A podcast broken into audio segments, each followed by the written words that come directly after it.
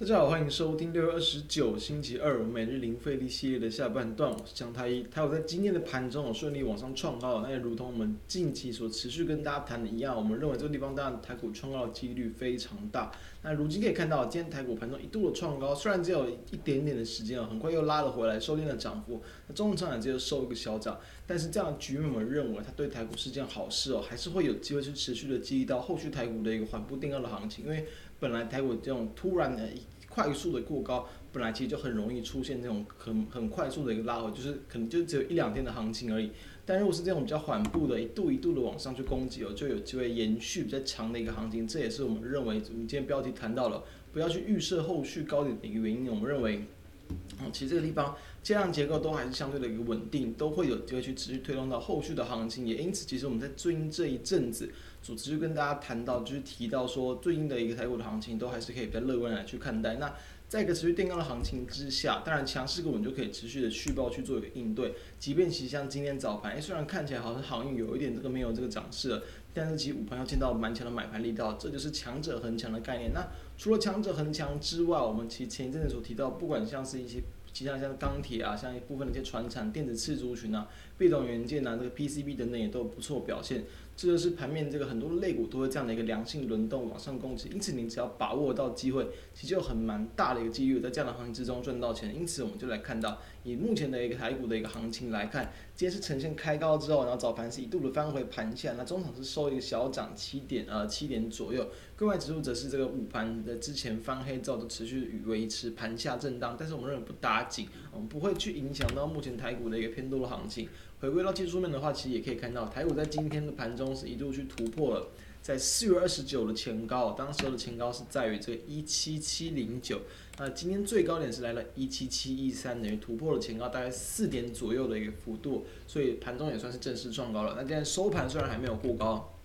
嗯，不过我们认为它其实都还是维持一个相对很强势的格局。你要以收盘价来看，今天的收盘啊，几乎也算是这个不输给这这前一阵子的收盘新高价，可能大概在四月二十七的那个时候是收在这个一七五九五点，今天收一这个一七五九八嘛，算是还是有越了过去，对，也是等于是创下一个收盘的一个新高价，所以这都是这个台股目前极强势格局的一个这个原因。那在今天的价量结构来看。今天的成交量也是能够去突破一个月均量，也是近期相对的一个大量。虽然说看看起来没有到非常多，不过也是又来到了接近六千亿元左右，所以都是这个比较乐观的一个这个一些迹象出现了。好。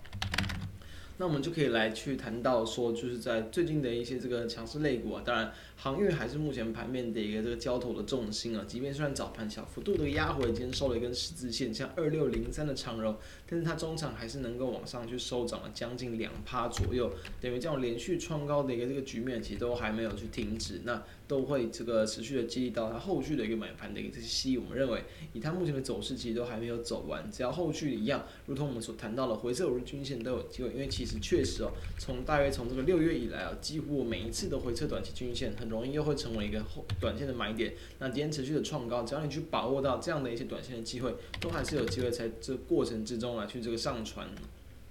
二六零九的一个阳明也是一样，虽然今天也是呈现开高走低，然后是收在平盘的，不涨不跌，呃，不过盘中还是一度的有创高，就代表买盘还没有结束，所以一样啊，在最近的一个这个情况之下，创高之后，股价只要回撤短期均线或者是回撤前高，大约是在一个这个那大概在这一百六十块附近的一个价格期都有机会去这个成成为短线的支撑，同时也可以看到。今天的最低点也恰巧就是在一百零呃一百六十元这样的整数关卡，所以很多的一些这样的关键价位都有机会形形成短线股价上的一些转折点哦。来，再来看到像二六零五的一个欣兴呃散装航运的欣兴，今天也可以看到今天的最低点几乎就是昨天的一个这个收盘价。昨天是收在四十九点九嘛，今天最低点也刚好就是四十点九点九，等于股价往上开高了之后，哎，回撤平盘，就是回撤到昨天的一个收盘价，哦，回撤之后呢，没有再往下跌破，它都往上拉，虽然一样它是一个分盘交易的一个状况，但是从技术面上也可以很明显的看到，它就是一个哦开高之后转强，然后回撤短期支撑，就重新往上拉的局面。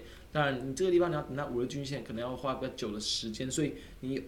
用这种短线的一个缺口，或者是这种大量的一个关键 K 棒的一个收盘价，或是高低点来去观察，其实都是 OK 的。像星星的话，今天就是早盘的一度的一个回撤缺口之后再度往上拉，这也是我们所谈过很多次一些比较基本简单的观念。那像二六零六的域名啊，今天是比较弱一点点，开高之后走低。然后收跌这个大约是二点三五趴左右，但是一样啊，它都最近都还是持续沿着五日均线往上去做攻击，因此只要在本周还是有机会回测一下五日均线，我们认为都还是有机会形成一个不错的买点，提供给大家参考。好，那接下来就来看到。哦，我们其实，在前前一阵子啊，所跟大家谈到的二三二七的国巨，我们在大概五呃六月中旬也就有跟大家谈到，当时候是突破季线嘛，然后收盘在这个应该六月十五号左右，二三二七的国巨是收在五二三元。然后后续呢也是连续两天的往上垫高之后，虽然曾经震荡压回，但是都还是维持在月线之，呃，应该说季线之上，是一个偏多的震荡。那在经过了大概一周多的一个整理之后，今天是再度往上跳空开高，虽然说收低，但是今天也是收在了五百五十五块啊，距离我们当时跟他谈的一个地方，也是大约有这个二十多块的一个价差，就是一张股票就两万多块，所以今天晚上收涨了一点八三趴。那在目前的一个用元件的一个市况，其实可以看到，从新闻的一个地方可以看到，其实目前的一个这个，啊，呃，国巨集团跟呃国巨跟着华新科下周都要去召开这个股东会嘛，所以说其实这个市场上也是有机会去这个去预期到说这个可能。呃，美马来西亚的一个新冠肺炎疫情啊，然后去延长这个行动管制令的一个防疫啊，那有可能会让他们那个这个供给是持续的维持吃紧。那当然，股价今天往上去做攻击，今天不少的非常元件都往上去攻击，像二四九二的华新科也是一样，虽然蛮多了，蛮多都是一根这个黑 K 棒，像像三零九零的日电帽等等。都是以根黑 K 棒收出，但是都是有一度的去尝试去挑战突破晋级的一个整体区间的高点，所以这都还是值得在短线上值得期待的方向，也是值得去期待这种资金轮动的一个现象。我们还是依旧乐观的看好，自从在这个六月这个六月以来啊。六月中旬以来，我们持续跟大家去追踪的。好，那再来看到像二零二七的大成钢，也是我们跟大家追踪非常久的股票。大成钢其实也是大约是我们在这个应该是在四月初吧，四月初就跟大家分享了，当然中间一度的大幅度的